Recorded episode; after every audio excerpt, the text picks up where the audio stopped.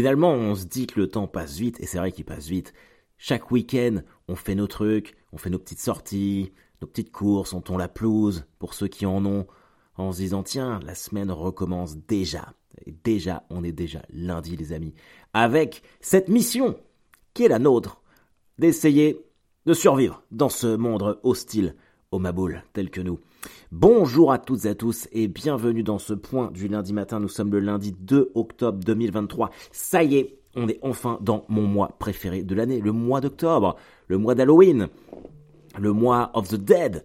Euh, moi j'adore, j'adore ce mois-là. Si vous suivez le point du lundi matin euh, depuis le début, euh, vous savez que c'est un mois qui me met en joie. Je sais pas pourquoi. Je sais pas pourquoi. Alors, c'est de moins en moins vrai, mais avant c'était plutôt les couleurs, euh, les couleurs automnales. Vous voyez les, petites feuilles, euh, les petites feuilles qui tombent, euh, les forêts rousses, tout ça. Mais au moment où j'enregistre ce podcast, sachant qu'il est 10h52, il paraît qu'il y a un pic de chaleur aujourd'hui. Donc on est on n'est plus trop sur les sur les couleurs automnales pour l'instant. On est en mode fin d'été. Mais bon, comme on n'a pas eu d'été, tu me diras que ça change pas grand chose. Donc voilà, euh, pour la tradition, évidemment qu'elle va être respectée. Euh, ceux, les anciens abonnés le savent, les nouveaux, vous allez découvrir ça.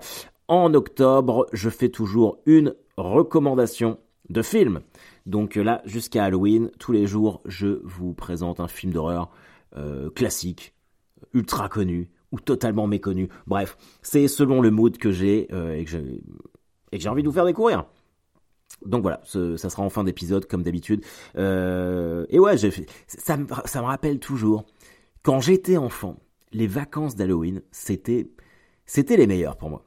Je, je, partais tard le soir, c'est un truc. Je suis en train de développer ça dans mon nouveau spectacle.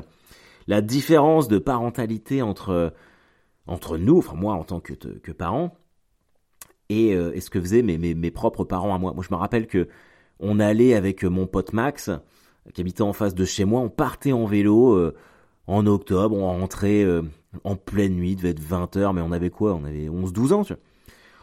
Et, nos parents, ça les inquiétait absolument pas. les inquiétait absolument pas. Et l'été, c'est pareil.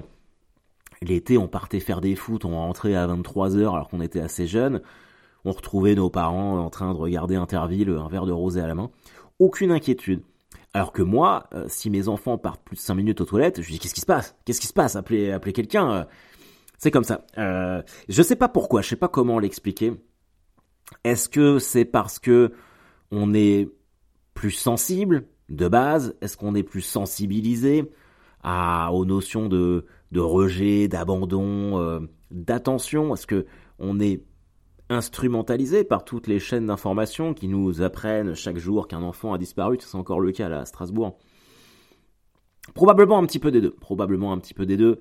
Euh, quand nous on était jeunes, si tu te mettais à pleurer, souvent les parents disaient ouais c'est bon là t'es grand, faut pas pleurer machin truc et tout. Maintenant euh, si tu te mets à pleurer, euh, enfin si les enfants se mettent à pleurer, tu fais qu'est-ce qui se passe? On est dans le dialogue, dans la construction, dans, on, on tente de, on est dans la résolution de conflits. Alors est-ce que ça a fait de nous des dingues? Oui, absolument. On a tous des névroses de ouf. Je connais pas maintenant en fait. Avant je résumais ça un peu au milieu des humoristes. Mais en vrai, en sortant un peu, en prenant du recul et en quittant euh, cet égocentrisme qui nous caractérise si bien dans le milieu de la scène, toutes les personnes que je connais, toutes, sans exception, sont névrosées. On a, je crois qu'en fait c'est dans la nature humaine, on est comme ça et ça changera pas. Qu'est-ce que tu veux faire? Alors évidemment, nous on essaye de, euh, bon gré mal gré, de protéger nos enfants. Mais... Euh...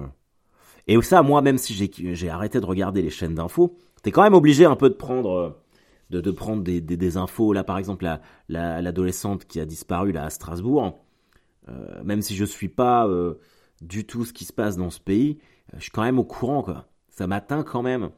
Ça m'atteint, ça m'atteint. Et en fait, il y, a y a quand même un côté il y a un petit côté euh, enculé d'égoïste parce que je me dis je ne veux pas je ne veux pas que les mauvaises nouvelles des autres viennent euh, ruiner ma vie à moi. Mais euh, ça c'est égoïste. Mais en même temps je crois que si on prend tout là c'est trop compliqué, c'est trop compliqué les amis. Donc voilà, en tout cas bref, Happy Halloween, c'est comme ça qu'on dit. Nous on a on devait faire les décorations ce week-end, on va les faire le week-end prochain. Moi j'adore, bon je sais pas vous, mais moi, moi je sais que que ça soit à Noël ou pour Halloween, ou nous en ce qui nous concerne Thanksgiving, je fais toujours les décors euh, largement euh, longtemps à l'avance, au moins un mois. J'aime bien en profiter. J'aime pas mettre des décors chez moi si c'est pour les virer euh, une semaine après. Alors, je sais qu'il y a plein de gens qui n'aiment pas ça. Hein. Mais alors moi, je suis américanisé à fond.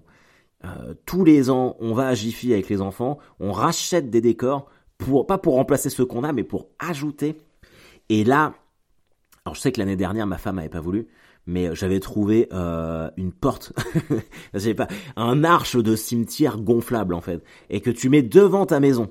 Et t'as l'impression de rentrer dans un cimetière, mais je crois que ça coûte trop cher. Et puis surtout, euh, c'est l'énergie, parce qu'en fait, faut que le ballon soit alimenté en air euh, constamment.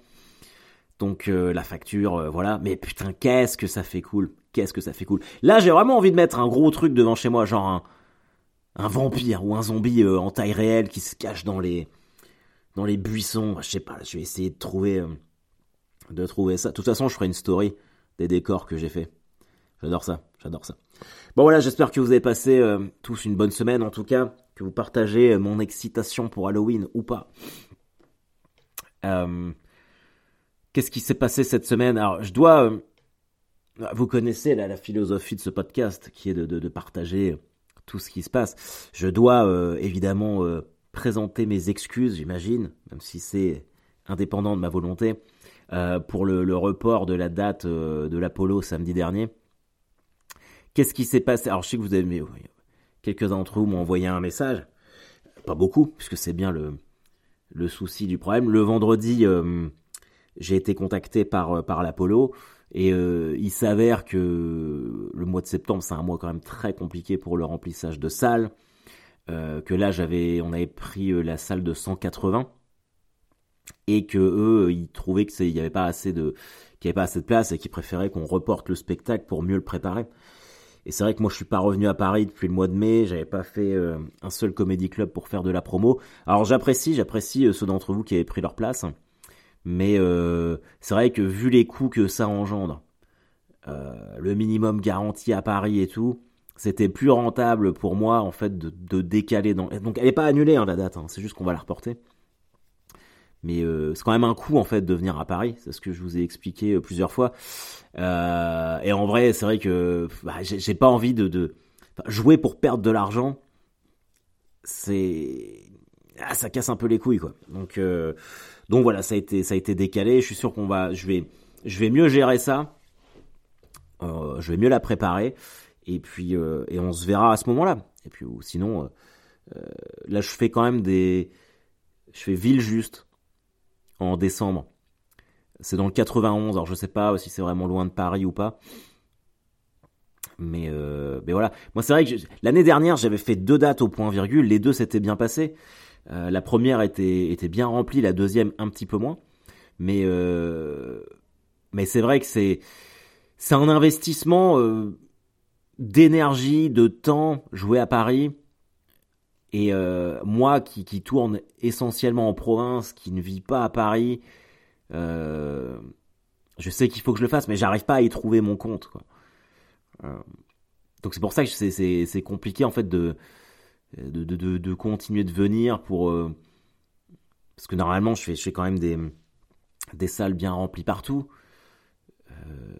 et Bon voilà quoi, c'est un peu un peu pénible. Mais bon c'est comme ça, on va reporter la date et puis euh, et puis ça le fera la prochaine fois, j'en suis certain. Excusez-moi, je suis malade. Mais euh, par contre, si vous êtes à Paris et que vous voulez absolument euh, me voir, je suis ce soir à l'Européen. Je participe aux 10 ans du Mokiri, qui est un plateau humoristique lancé il y a quelques années maintenant. Bah, il y a 10 ans, je suis con. il y a 10 ans par Tristan Lucas. Tristan Lucas qui est le deuxième humoriste de Caen on est deux. Euh, et, donc il y, a un super plateau ce soir à l'Européen. Donc bah, comme je vous l'ai dit, je, serai de la partie, mais il y a Douli, Pierre Thévenoud, Alexis Le Rossignol, Verino, bah, Tristan, euh, Céline Groussard, je sais plus d'autres qui, qui y a d'autres, mais il y a plein d'animations. Euh, connaissant Tristan, je suis sûr qu'il a préparé un, truc, un truc super. Donc venez, venez voir le spectacle. Et demain, si vous êtes à, Strasbourg, Strasbourg, à Strasbourg, je joue à la péniche du Rire. Mais alors, aux dernières nouvelles, il restait 8 places hier. Donc euh, je sais pas si c'est parti depuis, mais euh, on se dirige sur un petit complet euh, qui fait bien plaisir. Et jeudi, je suis à la Comédie de La Rochelle, à La Rochelle. là, je joue Deadline, donc bah venez. Je j'ai pas du tout de, visibilité sur s'il y a du monde ou pas. Mais euh, La Rochelle, en plus, c'est un coin que j'aime bien, parce qu'on est dans, dans la Vendée, tout ça. Euh. Je me tâte, je me tâte d'ailleurs à venir en voiture, parce que j'ai regardé, là, j'ai pris mes billets de train. Quand La Rochelle? 10 heures. 10 heures de train, putain. Parce que je dois faire quand? Rennes. Là-bas, j'attends une heure.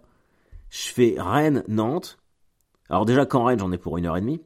Euh, quand euh, donc j'attends une heure, euh, je crois 1h37 exactement à Rennes. Je fais Rennes-Nantes je crois que c'est pareil, il y en a pour une heure, une heure et demie. Après, j'attends 2h40 à Nantes. Et je fais Nantes-La Rochelle, pareil, encore une heure, quoi. Et je pars euh, à 7h30 jeudi. Et j'arrive à 17h39, quoi. Je sais pas ce que vous en pensez, vous. Mais, euh, alors je sais euh, l'empreinte carbone et tout. mais en voiture, en 4 heures, j'y suis, quoi. Donc, euh, je sais pas. Je sais pas ce que vous feriez, vous. Dites-moi. Parce que le truc, c'est que, je vais pas vous mentir, c'est qu'il y a Clisson sur la route et je me dis, tiens, je peux peut-être m'arrêter, peut-être m'arrêter à Clisson, faire mon petit pèlerinage euh, et puis me promener.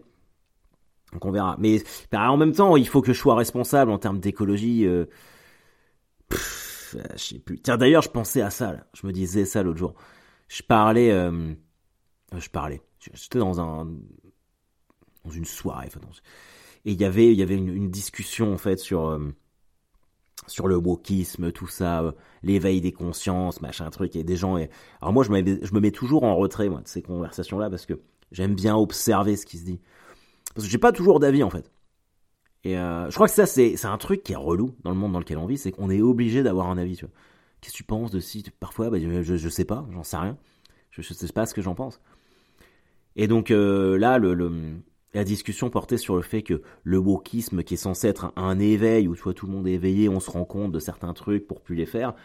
Et, euh, et les personnes en fait disaient qu'il y en avait, ouais, c'est de la dictature, machin truc et tout.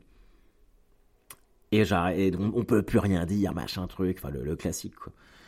Et je me disais, mais c'est vrai que si on était dans un. En fait, en vrai, tu peux encore dire des trucs quand tu réfléchis bien. On peut encore dire des trucs. Mais il y a des gens, euh, il y a des gens qui peuvent plus dire, qui peuvent plus dire ce qu'ils ont envie de dire. Et je me disais, est-ce que en faisant ça, c'est un set, c'est un, truc sur lequel je suis en train d'essayer de travailler en termes de réflexion pour, euh, pour un stand-up. Est-ce qu'en faisant ça, en empêchant les gens de dire ce qu'ils pensent, on se prépare pas une future génération de vieux cons? Mais vraiment, euh, genre hors norme. Parce que tous ceux qui peuvent plus rien, qui peuvent plus rien dire à leur échelle, est-ce que quand ils vont être vieux, parce que quand t'es vieux, tu t'en bats les couilles, tu dis ce que tu veux, tu n'as plus rien à perdre. Est-ce que là, ça va pas être l'ouverture des vannes et là, là, là, on va se prendre plein de trucs, euh, les gens vont se lâcher totalement, quoi. Je sais pas. J'imagine ça. J'étais en train de, parce que je voulais faire un parallèle avec le, sevrage, le sevrage d'alcool ou de, n'importe quelle drogue. T'arrêtes pas d'un coup, tu vois, c'est progressif. Et là, si on te dit tac, tu peux plus, euh, tu peux plus dire ça. Et les gens, ils sont là, mais euh, est-ce que, est-ce qu'on se prépare pas une, une énorme génération de vieux cons J'en sais rien. Dites-moi ce que vous vous en pensez. Je trouve ça, euh, je trouve ça intéressant. Je trouve ça intéressant. J'aime bien, euh, bien être euh, là-dessus. Vous savez, parfois on croit, on croit qu'on peut agir d'une certaine manière, et en fait on s'auto-surprend. Mon fils a commencé le foot cette année, et je m'étais toujours dit, oh là là, les, les, matchs avec les parents qui gueulent autour du terrain et tout, ça va vite me saouler. Et j'y suis allé là samedi pour son match. Euh, il a fallu que je me contrôle. Il a fallu que je me contrôle parce qu'il y a des moments où t'es clairement tu vis, euh, tu vis à travers tes enfants. J'étais là parfois, je te vas-y cours, cours. Comme à un moment, je me suis dit, mais regarde-toi tu es tout ce que tu détestes. Donc euh, je pense que la prochaine fois, je prendrai un petit Xanax avant d'y aller. Mais il y a un côté, ouais ouais, c'est c'est très bizarre. J'avais jamais vécu ça avant. Ce, ouais, tu, tu te vois. alors évidemment, selon certaines personnes, on n'a pas le, même niveau. Euh, il y a des gens, ils sont investis. C'est vraiment. Euh. Mais moi, j'étais là, parfois, je me disais, oh, c'est peut-être un peu. Euh. À la fin, il était cramé, il courait plus, parce qu'il était, ils avaient fait 5 matchs de 10 minutes. Mais il a 7 ans, c'est beaucoup, hein, 5 matchs de 10 minutes. Et à la fin, il courait plus. J'étais là, mais cours, cours! Mais ça, j'ai juste fait deux fois. Et dans ma tête, je me suis dit, mais qu'est-ce que tu racontes? Il est fatigué, laisse-le tranquille. Mais ouais, ouais, c'est dangereux, hein, c'est dangereux. Par, par contre, c'est clair et net que ça va faire l'objet d'un euh, enfer des, des, parents qui viennent voir le, match de foot de leurs enfants. C'est tout un nouveau monde qui s'est offert à moi. C'est incroyable. J'ai vu une, une, mère coacher son fils. C'était, c'était hallucinant. Mais bon, voilà. Euh, eh ben écoutez les amis, on est déjà euh, à presque 15 ou 16 minutes. Il est temps que je vous fasse la reco film d'horreur de ce mois-ci. Alors, comment on fait? Évidemment, mon ordinateur s'est verrouillé. On fait comme tous les ans.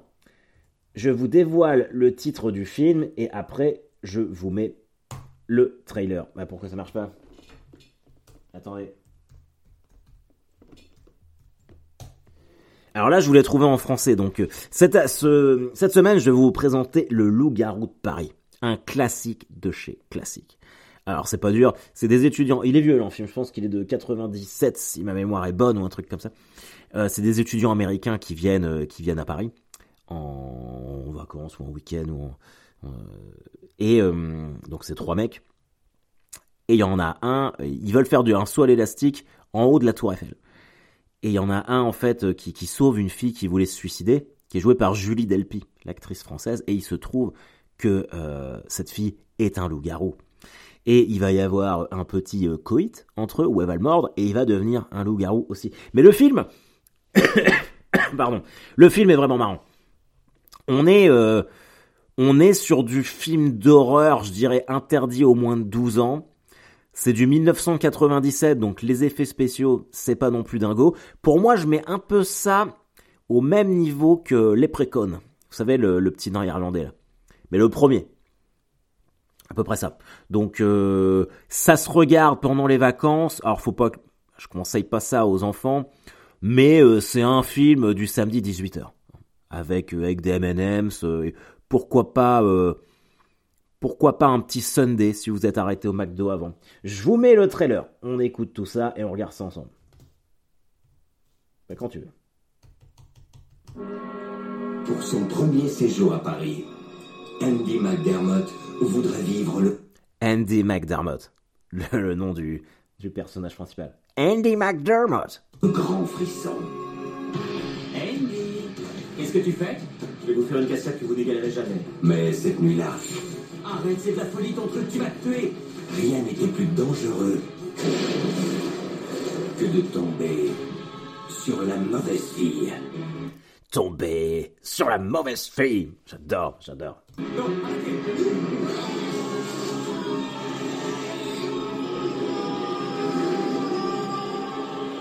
C'est la femme de mes rêves.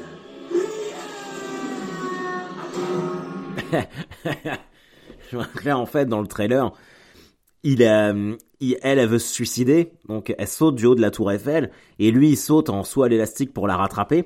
Donc il l'attrape par les pieds, et ça lui permet euh, de la déposer euh, en douceur sur le sol. J'imagine c'est le champ de Mars. Et lui, du coup, il remonte à cause de l'élastique, et là, il se prend en pleine gueule une barre de la tour Eiffel. C'est assez drôle. Moi, j'aime bien. Moi, j'aime bien. C'est clair qu'elle a disjoncté. Si une fille veut se balancer de la tour Eiffel, c'est qu'elle a des problèmes, de méchants problèmes. Si une fille veut se balancer de la tour Eiffel, c'est qu'elle a des problèmes. Merci Sherlock pour cette observation. Reste en dehors de tout ça. C'est beaucoup trop dangereux, crois-moi. Attends, avant qu'il ne soit trop tard. J'étais attaqué par une espèce de grand chien sauvage. Alors quand ils se transforment en loup-garou, vous verrez, euh, le visage qu'ils ont, ça me fait vachement penser au visage des vampires dans Buffy contre les vampires.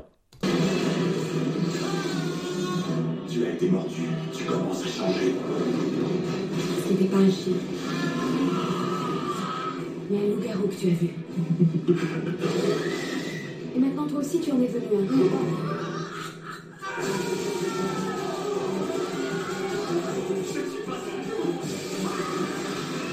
Alors la vraie question, c'est est-ce qu'ils ont vraiment tourné ça à Paris ou pas? Je, je sais pas. Je regarder, tiens.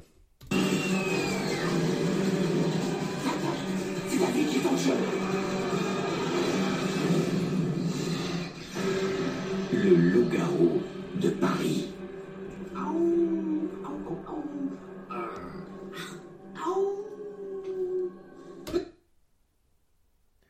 Ouais, festival Gérard Mer quand même. hein. Donc non non, il est réputé. Je suis en train de voir où est-ce qu'il a été tourné. Le Loup-garou de Paris, tourné à Paris pour l'interrogation.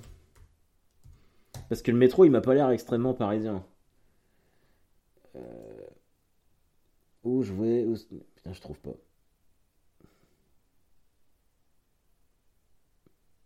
Les films tournés à Metz. Non Non Il a été tourné à Metz, le loup-garou de Paris. Vous y croyez ça? C'est pas possible.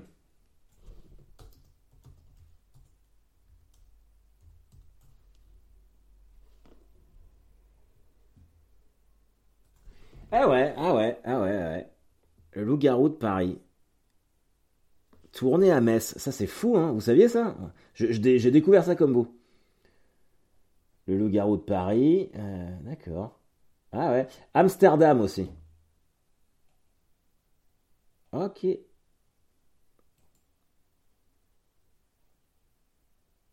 Alors, il paraît, j'ai pas ce souvenir là, il paraît qu'il y a Thierry Lhermitte dans Le Loup-garou de Paris. Bon, enfin bref, je, je, crois que là, je vous ai quand même euh, largement bien vendu le produit. Ouais, Thierry Lhermitte, qui joue le docteur Thierry Pigot. Tom Novembre aussi. Euh, y a qui d'autre? Ouais. Julie Bowen. J'aime bien cette actrice-là. Bon bah écoutez, euh, voilà les amis, euh, c'est votre, euh, vos devoirs de la semaine. Regardez le loup-garou euh, de Paris. En tout cas, faites gaffe à vous, protégez-vous les miches. Il y a des chauds froids parce qu'on un coup on a chaud, un coup on a froid et on est enrhumé, tel que moi. Donc faites attention à vous. Je vous dis à très bientôt. Peut-être ce soir au Mokiri à l'Européen pour certains d'entre vous, peut-être à Strasbourg demain pour d'autres, et à La Rochelle pour un max d'entre vous, je l'espère jeudi. Euh, les Jets sont perdus, hein, je ne l'ai pas dit, mais les Jets sont perdus hier. Euh, mais on a bien joué. C'est ça le pire. On a bien joué. Zach Wilson a bien joué. Sauf que à 20-20 dans le dernier quart-temps, il a fait un fumble. Il a lâché le ballon. Du coup, les Chiefs sont récupérés et on perd 23-20. Voilà, c'est notre vie, c'est notre, c'est notre vie. Mais est-ce qu'on va s'arrêter pour ça? Non, non? Il y a, c'est comme pour ma date reportée à Paris. On peut pas t'apitoyer sur la défaite du week-end parce qu'il y a d'autres matchs à préparer la semaine suivante. Donc, t'es triste un coup et dès le lendemain matin à 10h, t'es passé à autre chose. Et c'est exactement valable pour n'importe quoi. Je vous embrasse les amis. À très vite. Bye bye.